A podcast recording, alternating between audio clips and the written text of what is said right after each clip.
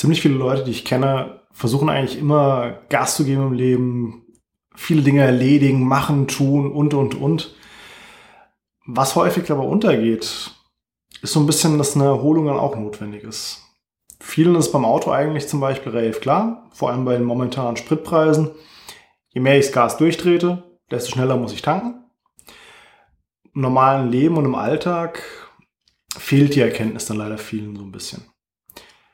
Ich will mir mit dir im heutigen Video, beziehungsweise heute mal anschauen, warum es eigentlich so wichtig ist, zwischendurch auch mal wieder aufzutanken, um bei dem Beispiel zu bleiben. Da, warum du es eigentlich brauchst, um wirklich Gas geben zu können im Leben und was vielleicht auch Möglichkeiten sind, um an der Erholung ein bisschen arbeiten zu können. Wenn dich das Ganze interessiert, dann bleib dran. Wir schauen uns das Ganze zusammen an. Mein Name ist Etienne Ries, ich bin Heilpraktiker und Physiotherapeut und ich habe mich mal Praxis in Wiesbaden auf die Behandlung von Schmerzpatienten und auch Sportlern spezialisiert. Schauen wir uns vielleicht erstmal kurz an, eine kleine Definition, was eigentlich Entspannung ist. Weil das ist ja schon mal wichtig, wenn wir über irgendwas reden wollen, wie wir es verbessern, sollten wir auch erstmal wissen, was ist das Ganze eigentlich. Gucken wir einfach mal, was Wikipedia dazu sagt. Wikipedia definiert Entspannung es gibt mehrere Möglichkeiten, wofür es stehen kann. Es ist zum einen eine Entlastung der Muskulatur oder auch eine Methode zur Verminderung der körperlichen und seelischen Anspannung und Abbau von Stress. Das sind die beiden für uns relevanten Sachen eigentlich, die wir uns ein bisschen genauer anschauen können. Vor allem den zweiten Part, darum wird es hauptsächlich auch in dem Video gehen. Die Entspannung der Muskulatur geht meistens mit einher ein Stück weit. Es gibt noch ein paar andere Definitionen, aber die sind jetzt im Themenbereich Gesundheit, die kann man weglassen, weil da geht es eher um politische Geschichten und so. Und warum ist es jetzt eigentlich so ein wichtiges Thema? Naja, wenn wir am Anfangsbeispiel bleiben, wenn du von deinem Körper ständig Höchstleistung verlangst, das heißt ständig das Gaspedal durchtrittst, naja, irgendwann musst du auch wieder auffüllen und Energie tanken. Das ist vielleicht beim Essen und bei der Ernährung oder auch beim Trinken von Flüssigkeit noch ziemlich naheliegend, dass du, wenn du merkst, hey, du machst jetzt viel Sport oder so zum Beispiel, dass du dann auch entsprechend trinken musst und Flüssigkeit nachfüllen solltest.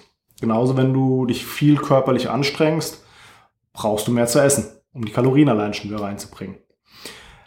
Das ist aber auch generell so, wenn du viel Stress hast und zum Beispiel ein Mensch bist, der viel vom Kopf arbeitet oder einen stressigen Job hast, auch dann musst du immer wieder mal nachfüllen, weil der Stress sorgt ein bisschen dafür, ein bisschen ist gut, sorgt dann dafür, dass die Energie wieder rausgezogen wird aus deinem Körper und verbraucht wird. Das ist an sich auch nichts Schlimmes, weil einige der Methoden, die wir uns später mal anschauen, sind im ersten Moment extremer Stress, führen aber langfristig dazu, dass dein Körper mit Stress besser umgehen kann und eher entspannt bleiben kann und eher auch mal entspannt. Für viele ist dann wahrscheinlich das Ganze so, wenn man sich drum mal anfängt, Gedanken zu machen, wie sorge ich dafür, dass ich wieder Energie auftanken kann, wie kann ich mich regenerieren, ja, ich sollte vielleicht mal schlafen. Oder ich bin müde und brauche so viel Schlaf und kriege nicht so ganz meine Energiereserven dann wieder aufgefüllt. Schlaf an sich ist schon mit einer der wichtigsten Sachen für die Regeneration, auch für viele Reparaturprozesse im Körper und, und, und. Ist definitiv nicht zu vernachlässigen. Ist allerdings nochmal ein bisschen was anderes als eine Entspannung. Wenn wir mit Regeneration uns das Ganze anschauen, wie auch da gehört er dazu. Entspannung nicht direkt. Das ist ein bisschen was anderes. Das wirst du vielleicht auch merken oder kennen in Phasen, in denen du viel Stress hast oder vielleicht auch was Stressiges noch vor dem Schlafengehen erledigen musst. Oder weißt, am nächsten Morgen steht für was an, was Stress hervorruft. Dein Schlaf ist dann meist nicht so erholsam. Und es ist dann auch egal, wie lange du schläfst oder vielleicht versuchst zu schlafen. Es ist nicht so gut, wie wenn du jetzt zum Beispiel im Urlaub schläfst und viel machst, aber trotzdem nicht so viel Schlaf brauchst in dem Moment. Oder vielleicht sogar eher mal feiern kannst oder so, bis spät in die Morgenstunden. Dein Körper steckt es dann meistens besser weg, weil du einfach entspannter bist. Und da merkt man schon mal, ja, hat was miteinander zu tun, aber wie gesagt, das ist nicht direkt das Gleiche. Was gibt es eigentlich für Möglichkeiten, um am Stress zu arbeiten, um eine Regeneration zu verbessern und vielleicht auch eine Entspannung zu fördern? Naja, mit das Wichtigste ist auch dabei eigentlich vielfach Dinge, die auf den Schlaf eine positive Auswirkung haben. Das ist dann zum Beispiel, wenn es um stressige Dinge geht, du solltest jetzt vielleicht nicht unbedingt bis kurz vorm Schlafen gehen, dich mit einer stressigen Arbeit vollladen. Manchmal geht es nicht anders. Aber im Normalfall solltest du versuchen, das auch zu vermeiden und einfach erst schon mal schauen, dass du vor dem zu Bett gehen und schlafen, so eine halbe Stunde, Stunde vorher, dich schon mal ein bisschen drum kümmerst, mal abzuschalten. Sei es jetzt einfach dadurch, dass du die Stressoren weglässt oder aber auch indem du guckst, was kannst du noch aktiv machen, um dich zu entspannen. Und für die aktiveren Methoden, da gibt es eine riesen Palette eigentlich, die man machen kann. Also das ist so ein bisschen Geschmackssache. Mit einer der wichtigsten Punkte ist aber auch, dass du schaust, was löst bei dir Stress aus? Was sind Faktoren in deinem Leben, die einen unglaublichen Stress ausmachen? Und versuche erstmal diese Faktoren ein Stück weit loszuwerden oder, wenn du es nicht loswerden kannst, einen besseren Umgang damit zu finden. Weil du kannst es im Stress so ein bisschen vorstellen wie mit so einem alten Teekessel. Der Stress ist so ein bisschen die Hitze, die von unten kommt, um das Ganze zu befeuern. Und dann gibt es zwei Möglichkeiten. Es baut sich dann irgendwann ein ziemlicher Druck auf durch die Hitze im Teekessel. Bei den alten Teekesseln, wenn ein gewisser Grad erreicht ist, dann pfeift's, dann wird der Druck abgelassen. Das ist eine Möglichkeit, dass du ein Ventil schaffst. Das sind dann die Entspannungsmethoden oder ähnliche Verfahren. Oder du guckst halt, ja, im Zweifel drehe ich halt mal das Gas ein bisschen runter, beziehungsweise die Hitze ein bisschen runter und nimm den Stress ein Stück weit weg. Das sind die beiden Ansätze, die hast du in dem Moment. Wie gesagt, ich würde immer bevorzugen, Energie rauszunehmen. Das ist meistens das Effektivste. Gibt Phasen, da funktioniert das nicht. Dann muss ich halt schauen, wie kriege ich es hin, dass ich den Druck ablasse. Und da gibt es dann eine riesige Palette eigentlich. Es sind auch ein bisschen Geschmackssache. Wir gucken uns mal ein paar Sachen an. Ich gehe auch auf ein paar Vor- und Nachteile ein, die ich so ein bisschen dabei sehe.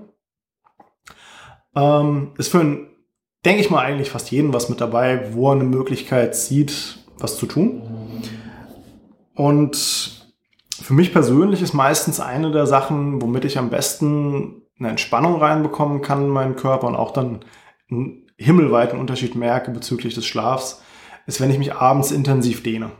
Das ist dann meistens so eine knappe halbe Stunde, wo ich dann wirklich von Kopf bis Fuß alles durcharbeite und da wirklich darauf achte, locker zu werden, bewusst locker zu lassen und die Entspannung in den Körper reinzubringen. Das hilft mir persönlich eigentlich am besten.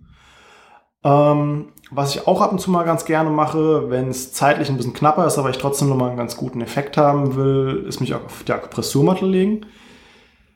Das ist am Anfang ein bisschen gewöhnungsbedürftig, weil es tut erstmal weh und es piekst erstmal ganz gut. Wenn man allerdings lange drauf liegen bleibt, ist es meistens dann so, dass man irgendwann einen Punkt hat, wenn die Entspannung kommt, dass man dann mal merkt, es kommt so eine richtig schöne Mehrdurchblutung, das wird richtig angenehm warm am Rücken. Und das ist dann der Punkt, wo man merkt, hey, jetzt fahre ich auch wirklich ganz gut runter. Das funktioniert dann ganz schön und ist nochmal eine schnelle Methode, die auch ganz gut greift. Ist dann so meistens ein Faktor von so roundabout 10 Minuten eigentlich. Ähm, Meditation ist eine weitere Möglichkeit, die immer wieder gut immer aufkommt, die ziemlich effektiv ist. Gibt es verschiedene Möglichkeiten, wie man meditieren kann. Gibt auch unglaublich viele Apps oder auch auf Spotify zum Beispiel ähm, Playlists, wo Meditationen angeleitet werden, was ich vor allem auch für den Anfang ziemlich empfehlenswert fände. Weil dich einfach hinzusetzen, allein auf deine Atmung konzentrieren, und zum Beispiel, wenn du es jetzt ganz heftig haben willst, eine Zen-Meditation, wo du versuchst gar nicht zu denken, ist nicht so motivierend, weil es klappt am Anfang echt nicht gut. Ich habe mal zur Zen-Meditation ein Interview mir angehört von jemandem, der es sehr lange macht. Ist auch schon wieder ein bisschen her, das Interview. Ähm, der hatte nach jahrelangem Training, hat erst dann geschafft, mal so, ich glaube, fünf Sekunden oder sowas in der Richtung, wirklich komplett leer in seinen Kopf zu schaffen. Und da hat er gemeint, das war schon gut. Von daher das ist vielleicht nicht unbedingt das, womit du starten solltest, sondern eher darauf, deine Gedanken auf was anderes zu lenken, wie zum Beispiel die Atmung. Das ist eine schöne Variante, über die man arbeiten kann, um da ein bisschen dran zu arbeiten, Meditation hinzukriegen. Und auch eine Entspannung dementsprechend hinzubekommen. Spaziergänge ist eine schöne Variante. Ich hatte es auch, glaube ich, schon mal in einem anderen Video aufgegriffen, wo es um Rückenschmerzen ging, wo es ein effektives Mittel ist. Aber es ist auch, wenn man sich ähm, bezüglich Entspannung das Ganze anschaut, kann so ein ruhiger Spaziergang, vor allem draußen in der Natur, kann wahre Wunder manchmal wirken. In Japan zum Beispiel gibt es dann das Konzept des Waldbadens, was auch hierzulande mehr und mehr kommt, wo man einfach wirklich in den Wald geht und da abschaltet und auch diese positive Energie ein Stück weit aufnimmt. Was in Japan, glaube ich, sogar tatsächlich auch verordnet wird von Ärzten teilweise. Ich habe nur leider den Begriff vergessen, wie es da heißt. Packe ich vielleicht nochmal ran. Ähm, was eine schöne Methode ist, die ich ganz gerne noch nutze, allerdings morgens dann tatsächlich mehr, kalt duschen. Ist jetzt nichts, was dir unbedingt kurzfristig eine Entspannung bringen wird. Es sei denn, du bist schon ein bisschen geübt damit. Aber es ist langfristig eine schöne Methode, um ein Gespür dafür zu bekommen, wann bin ich nicht nur vom Körper, sondern auch vom Geisteszustand ziemlich angespannt und wann bin ich locker. Weil kalte Dusche, wie gesagt, das ist nicht schön. Es kostet mich jeden Morgen Überwindung. Ähm, aber der große Vorteil dabei ist einfach, wenn du nicht locker lassen kannst währenddessen und die ganze Zeit angespannt bleibst, ist es weiterhin unangenehm. Wenn du aber locker lassen kannst und deine Atmung kontrollierst, aus dieser Schnappatmung rauskommst und so ein wirklich ruhiges, tiefes Atmen kommst, wirst du irgendwann merken, hey, dir wird warm. Das ist nicht mehr so unangenehm, fast sogar schon angenehm. Und dann bist du an einem Punkt angekommen, wo auch ziemlich viel Glückshormone nochmal ausgeschüttet werden, die ich dann morgens auch ganz gerne nutze für den Start in den Tag. Plus die Kälte macht auch echt gut wach. Ähm, das ist dann nochmal eine Sache, die braucht aber ein bisschen Training eigentlich dann tatsächlich. Gibt auch ein paar Gründe, wo man das vermeiden sollte, also gerade bei großen Herz-Kreislauf-Problematiken. Vielleicht lieber nochmal einen Behandler fragen oder einen Arzt fragen, ob das so okay ist, wenn du das machst. Oder halt langsam rantasten. Ähm, langfristig ist auch eine schöne Sache Sport, um einfach resilienter zu werden vom Körper und also belastbarer zu werden. Ähm, kurzfristig ist es ein Stressor. Das heißt, ich würde es jetzt auch nicht kurz vorm Schlafen gehen mit einer intensiven Trainingseinheit versuchen, weil dein Körper ist aufgepeitscht bis zum geht nicht mehr. Und dann runterfahren, schlafen, viel Spaß. Das wird nicht klappen. Sondern da einfach auch das Ganze langfristig dann sehen. Es ist, wenn du schon regelmäßig Sport machst, zumindest geht's mir auf jeden Fall so, und der Kopf ist mit irgendwas belastet und irgendwas beschäftigt mich, Gerade lange Ausdauereinheiten wirken wahre Wunder, weil ich irgendwann in diesen Flow-Zustand komme, wo einfach wirklich dieses Abschalten funktioniert. Aber auch beim Krafttraining ist es eine schöne Variante, um einfach den Kopf ein Stück weit frei zu kriegen. Vielleicht auch mal ein Stück weit Frust abzulassen, aber vor allem, um den Kopf mal wirklich locker wieder zu bekommen. Dafür funktioniert es dann auch tatsächlich ganz gut. Körperlich, wie gesagt, selbsterklärend, glaube ich. Da ist es schon eine ziemlich anstrengende Geschichte. Ähm, und dann gibt's noch ziemlich viel an Entspannungsmethoden, die du auch versuchen kannst anzuwenden. Ich habe schon mal ein Video gemacht zum Thema progressive Muskelentspannung. Das ist eine Entspannungsmethode, wo ich den Vorteil einfach sehe, du lernst auch nochmal, ähnlich wie zum Beispiel beim Kaltduschen, den Unterschied kennen zwischen angespannt und entspannt. Das heißt, du trainierst nochmal diesen Unterschied wahrzunehmen und kannst darüber nochmal arbeiten, auch vor allem für Stresssituationen, Akutfällen, wenn du es langfristig gemacht hast und eine gewisse Routine dabei auch hast, auch eine gleiche Ausführung immer wieder, und du dann startest mit ähm, dem Anfang deiner Routine, zum Beispiel mit dem Faust machen, wie ich es ganz gerne anwende, ähm, dein Körper verknüpft das Ganze, beziehungsweise dein Gehirn. So ein bisschen, wenn du aus dem Biounterricht noch äh, Pavlov und die Konditionierung, die klassische Konditionierung kennst, mit dem Hund mit der Glocke dann wirst du dich vielleicht noch mal erinnern, naja gut, ich kann auch da noch mal verschiedene Sachen trainieren. Und das ist da genauso. Das heißt, wenn du anfängst mit dieser Routine, wie zum Beispiel der Faust machen, wenn das ein Teil bei dir der progressiven Muskelentspannung ist und am besten noch der Anfangspart, hat dein Gehirn direkt für die Verknüpfung, Moment, das kenne ich ja. Im Normalfall, wenn ich das mache, kurz darauf entspanne ich und bin ziemlich locker und e-, easy. Ja, dann fange ich doch schon mal an. Und das ist halt bei eigentlich allen Methoden der Riesenvorteil, wenn du es regelmäßig machst. Es wird immer schneller funktionieren, weil dein Gehirn diese Verknüpfung hat, diese Konditionierung darauf und das hilft massiv dabei. Ähm, gibt aber auch noch andere Entspannungsmethoden, wie zum Beispiel autogenes Training. Da würde ich auch gucken, sei es jetzt auf YouTube oder ähm, Spotify oder so mal schauen, was du da an Anleitungen findest oder auch Traumreisen zum Beispiel sind eine Möglichkeit, wenn dir das besser taugt. Ähm, Oder aber auch ähnlich wie bei der Meditation über Atemübungen. Es ist auch eine Riesenpalette. Es gibt Atemübungen, die eher langfristig wirken, aber auch welche, die du kurzfristig nutzen kannst, wie zum Beispiel Box Breathing. Werde ich wahrscheinlich auch nochmal ein Video zu machen. Ähm, das sind alles Methoden, die du nutzen kannst, um an der Entspannung zu arbeiten. Es gibt, wie gesagt, eine Riesenpalette, was noch mehr möglich ist. Eigentlich geht es darum, hauptsächlich den Kopf mit irgendwas zu beschäftigen, dauerhaft, bis dann irgendwann dieser Flow-Zustand auch kommt und es einfach passiert und du nicht mehr groß nachdenken musst. Du kannst natürlich auch gerade für starke Kopfschmerzen kann äh, Kopfschmerzen Kopfmenschen kann sich manchmal anbieten. Ähm, wenn du mit Zahlenwerten arbeiten willst, besorg dir einen Pulsgurt und eine entsprechende App, mit der du die Herzratenvariabilität messen kannst. Auch darüber kannst du nochmal versuchen zu trainieren, dich in diesen entspannteren Zustand zu bringen, über verschiedene Methoden. Und du hast über die Herzratenvariabilitätsmessung auch nochmal den großen Vorteil, es zeigt ein Stück weit an, wie das Verhältnis Sympathikus-Parasympathikus ist, also auch eine Entspannung im Körper da ist. Ähm, das kann auch nochmal eine ganz gute Möglichkeit sein, um das zu trainieren und vor allem auch quasi als Biofeedback-Training ein Gefühl dafür zu bekommen, wann bin ich entspannt, wann bin ich angespannt. Wenn du es regelmäßig machst, hast du auch irgendwann das Gefühl, dass du im Kopf wie einen Schalter umlegen kannst. Ist ein cooles Gefühl, braucht nur tatsächlich eine gewisse Übung und hat halt auch einen gewissen Kostenfaktor, weswegen ich es einfach relativ spät nenne. Wobei auch da die Kosten, wenn du einen entsprechenden Pulsgurt dir holst, geht auch und ist vertretbar siehst du als ein langfristiges Invest an.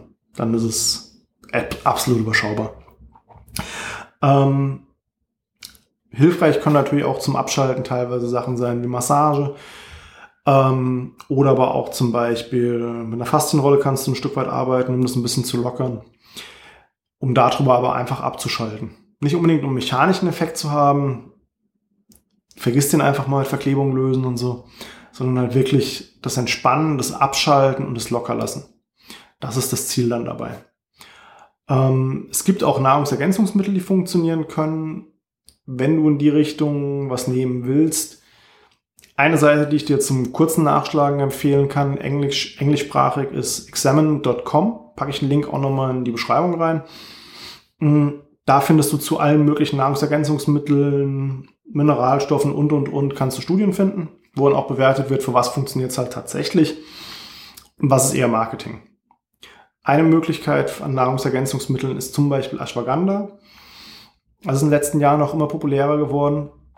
Kleiner Disclaimer nur dazu, wenn du schwanger bist, nicht nehmen. da sollte man es tatsächlich vermeiden. Ähm, das ist ein Mittel, was aus dem Bereich der ayurvedischen Medizin kommt, ähm, mehr oder weniger zermahlene Schlafwurzel heißt, glaube ich, die Pflanze. Ähm, das ist dann einfach in Pulverform. Mein kleiner Tipp, wenn du nimmst in einer Kapsel, dass du nicht das Pulver an sich hast, weil es schmeckt sehr bitter und ist nicht so lecker. Kleiner Tipp von mir. Ähm, manchmal kann es auch helfen, zum Beispiel Magnesium zu nehmen, wenn du stark gestresst bist oder B-Vitamine. Da sollte man aber tendenziell auch eher mal gucken, ist da wirklich ein Mangel vorhanden. Da macht es Sinn, das übers Blut na, zu prüfen Schadet meistens auch nichts, wenn man das Magnesium so nimmt. Im schlimmsten Fall, wenn du zu viel nimmst, geht's über den Darm wieder raus und das zügig. Das ist im Normalfall so die schlimmste Nebenwirkung. Wenn, wenn man langsam was macht, geht's eigentlich meistens. Fassen wir noch kurz zusammen, was so die wichtigsten Punkte sind. Ähm, ganz wichtig, vorm Schlafen, um da mal drauf zu kommen, versuch vorher zu entspannen.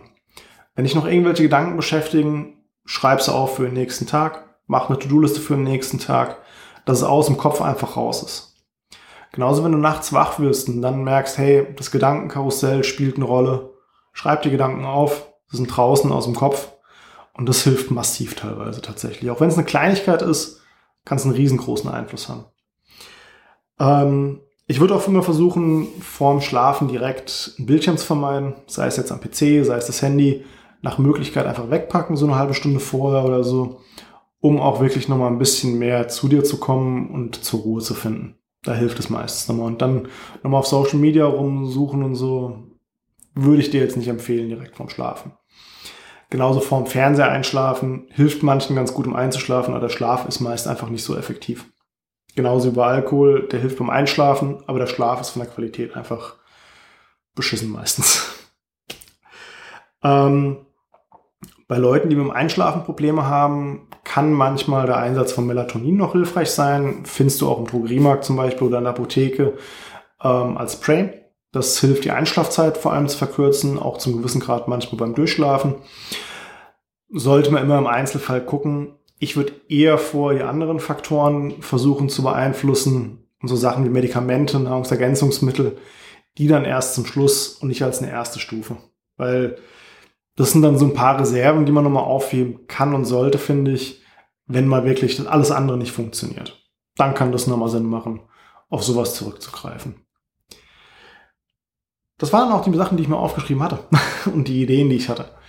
Wenn du noch weitere Ideen hast, lass es mich gerne in den Kommentaren wissen. Teile das Ganze gerne auch, dass ein paar andere noch von profitieren können.